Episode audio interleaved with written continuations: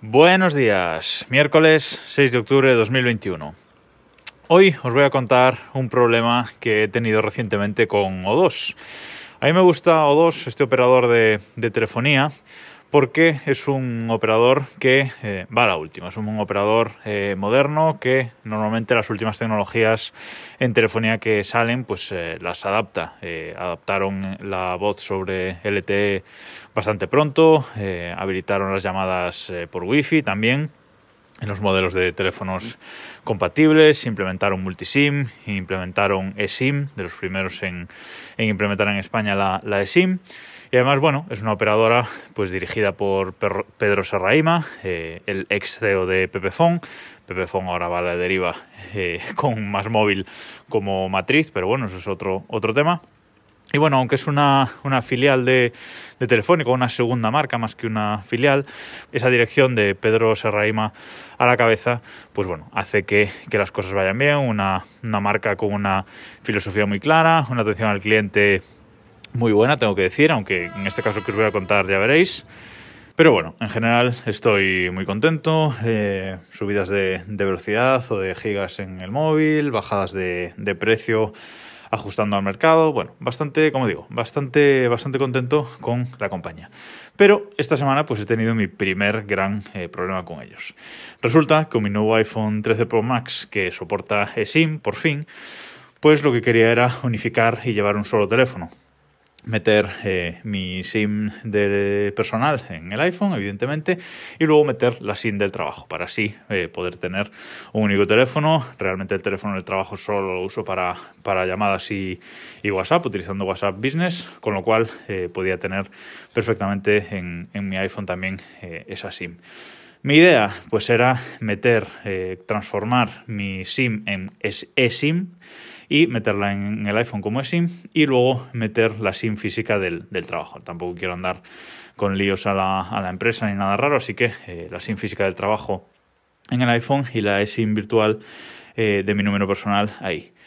Pero eh, me da un poco miedo lo de la eSIM porque en España ningún operador ha implementado la migración de eSIM de un teléfono a otro. Tú cuando cambias de teléfono tienes que pedir al operador una nueva eSIM tienes que solicitar una nueva, un duplicado, digamos, de, de SIM. Te cancelan la vieja y te dan una nueva, pero ya tienes que contactar con ellos. No hay una forma de trasladar directamente desde un teléfono a otro sin contactar con el operador esa SIM.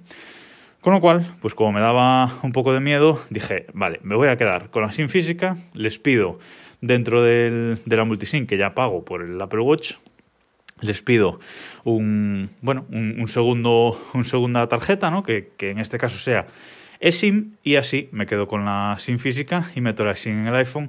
La SIM física la guardo por si tengo que cambiar de iPhone por reparación o lo que sea, pues ya la tengo ahí y no me quedo sin el número pues, pues unas horas hasta que, que el operador me dé la nueva SIM. Bien, pues fue lo que hice, contacto con ellos, eh, se lo pido, yo tenía la SIM física, mi SIM física en el iPhone y la eSIM configurada en el Apple Watch, todo funcionaba correctamente, los llamo, le digo que me añadan una eSIM más para usar en el iPhone y todo perfecto. Pero ya empecé a ver cosas raras cuando añado esa eSIM al, al iPhone y me aparece un número eh, en la configuración, un número de teléfono que no es el mío. Digo, bueno, esto es un poco raro, pero nada.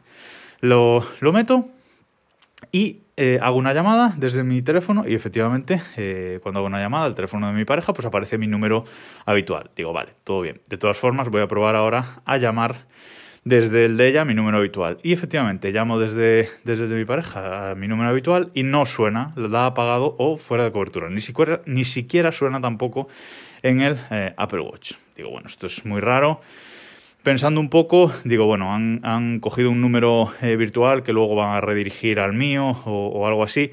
Me voy a esperar a mañana, que normalmente estas cosas eh, por la noche de madrugada es cuando hacen los grandes cambios de configuración, a ver qué pasa. Vale, me espero el día siguiente y efectivamente era como, como yo pensaba, el día siguiente eh, llamo a mi número habitual y ya me suena en la eSIM. Vale, mm, quedo contento, satisfecho, me guardo la SIM física pero eh, llegado un momento del, día, me doy cuenta de que la eSIM del Apple Watch se ha desactivado. No, no está configurada, no está funcionando. Digo, qué raro. Eh, aquí hay, hay algo raro. Eh, como tenía la SIM física ya del trabajo en el iPhone, digo, hombre, a ver si va a ser por esto, la quito, reinicio todo, reloj, iPhone, reinicio todo, pero sí, igual, la eSIM de, mi teléfono del iPhone funciona, pero la del Apple Watch sigue sin funcionar me pongo a hacer pruebas, meto de nuevo la SIM física de mi, de mi número personal en el iPhone, desactivo la eSIM y la eSIM del Apple Watch se vuelve a activar. Digo, bueno, esto aquí hay algo raro. Eh, debe ser por ese número virtual que han configurado en la, en la eSIM, que eh, mi número principal está eh, configurado el servicio de multisim, pero en ese teléfono virtual no lo está. entonces, por algún motivo, pues el Apple Watch no deja activar la eSIM. Bueno, esto todo después de una larga conversación con mi, con mi amigo Borja, eh, que por deformación profesional de trabajar en, en, operadoras de telefonía, pues bueno, teníamos un poco de idea de lo que podía estar pasando eh, y efectivamente, pues eso era lo que, lo que estaba pasando. Bueno, se lo cuento a dos, pero no me entienden. Le explico lo de que con la SIM física sí que se activa la del Apple Watch, pero con la SIM eh, no se activa mando, mando emails, abro casos por, por email, eh, están sin responderme eh, bastante tiempo. De hecho, esto me ha tardado en resolver el caso completo más de una semana, lo cual es, es bastante, bastante extraño. Eh, no me contestaban al, email, les mandé un email largo con la explicación de lo que yo pensaba que, estaba pasando y no me contestaban, estuvieron días sin contestarme, eh, hasta que puse un tweet eh, en Twitter mencionando a, O2S y a Pedro Serraima directamente y a partir de ahí se empezó a mover el caso mucho más rápido, me llamaron ellos y, y a partir de ahí sí que se movió el caso y me lo acabaron solucionando. Y me vinieron a confirmar que sí, que solo se puede activar el servicio eh, multisim y, eSIM para el Apple Watch desde la tarjeta principal de la línea. Es decir, aunque tengas un servicio multisim, no todas las tarjetas son iguales. Hay una tarjeta principal que en mi caso era la física.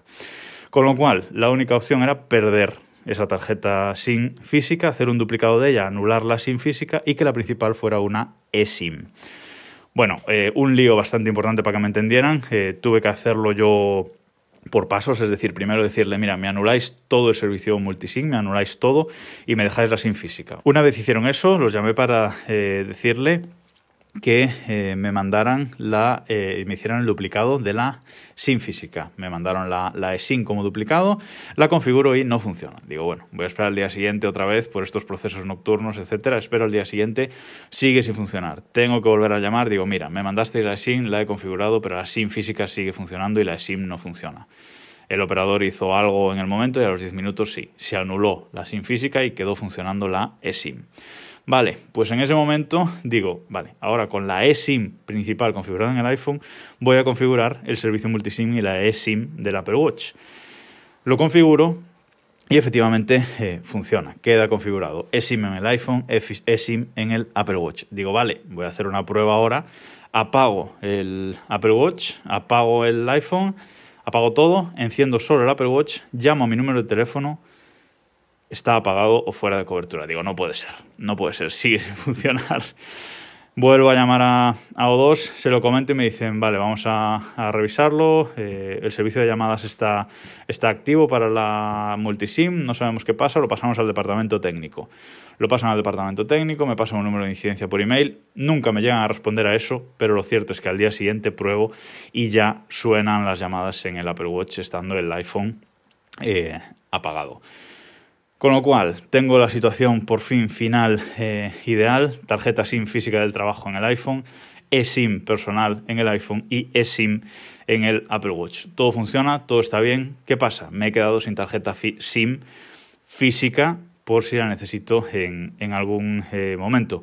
Ahora lo que puedo hacer y lo que estoy pensando en hacer es pedir un servicio multisim sobre una SIM física. Es decir, que creen ese número virtual que inicialmente me crearan para la SIM eh, inicial, que total, me da igual para este caso, tendría llamadas y, SMS en esa, en esa SIM física y pedirla, aunque no sea la principal de la línea, y quedármela eh, guardada para eh, un posible problema futuro. Creo que es lo que voy a hacer. Con el servicio multisim puedo tener tres SIMs, la del iPhone, la del Apple Watch y esa física de, de reserva o de backup, así que creo que, es lo que voy a hacer. Pero ya veis, eh, una cosa que era aparentemente fácil se lió muchísimo eh, por querer yo mantener la SIM física inicialmente y sobre todo por O2 no entender lo que quería hacer. Quizás yo no me expliqué eh, debidamente.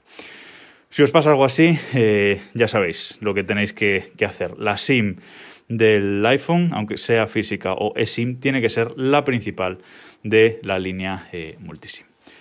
Nada más por hoy. Nos escuchamos mañana.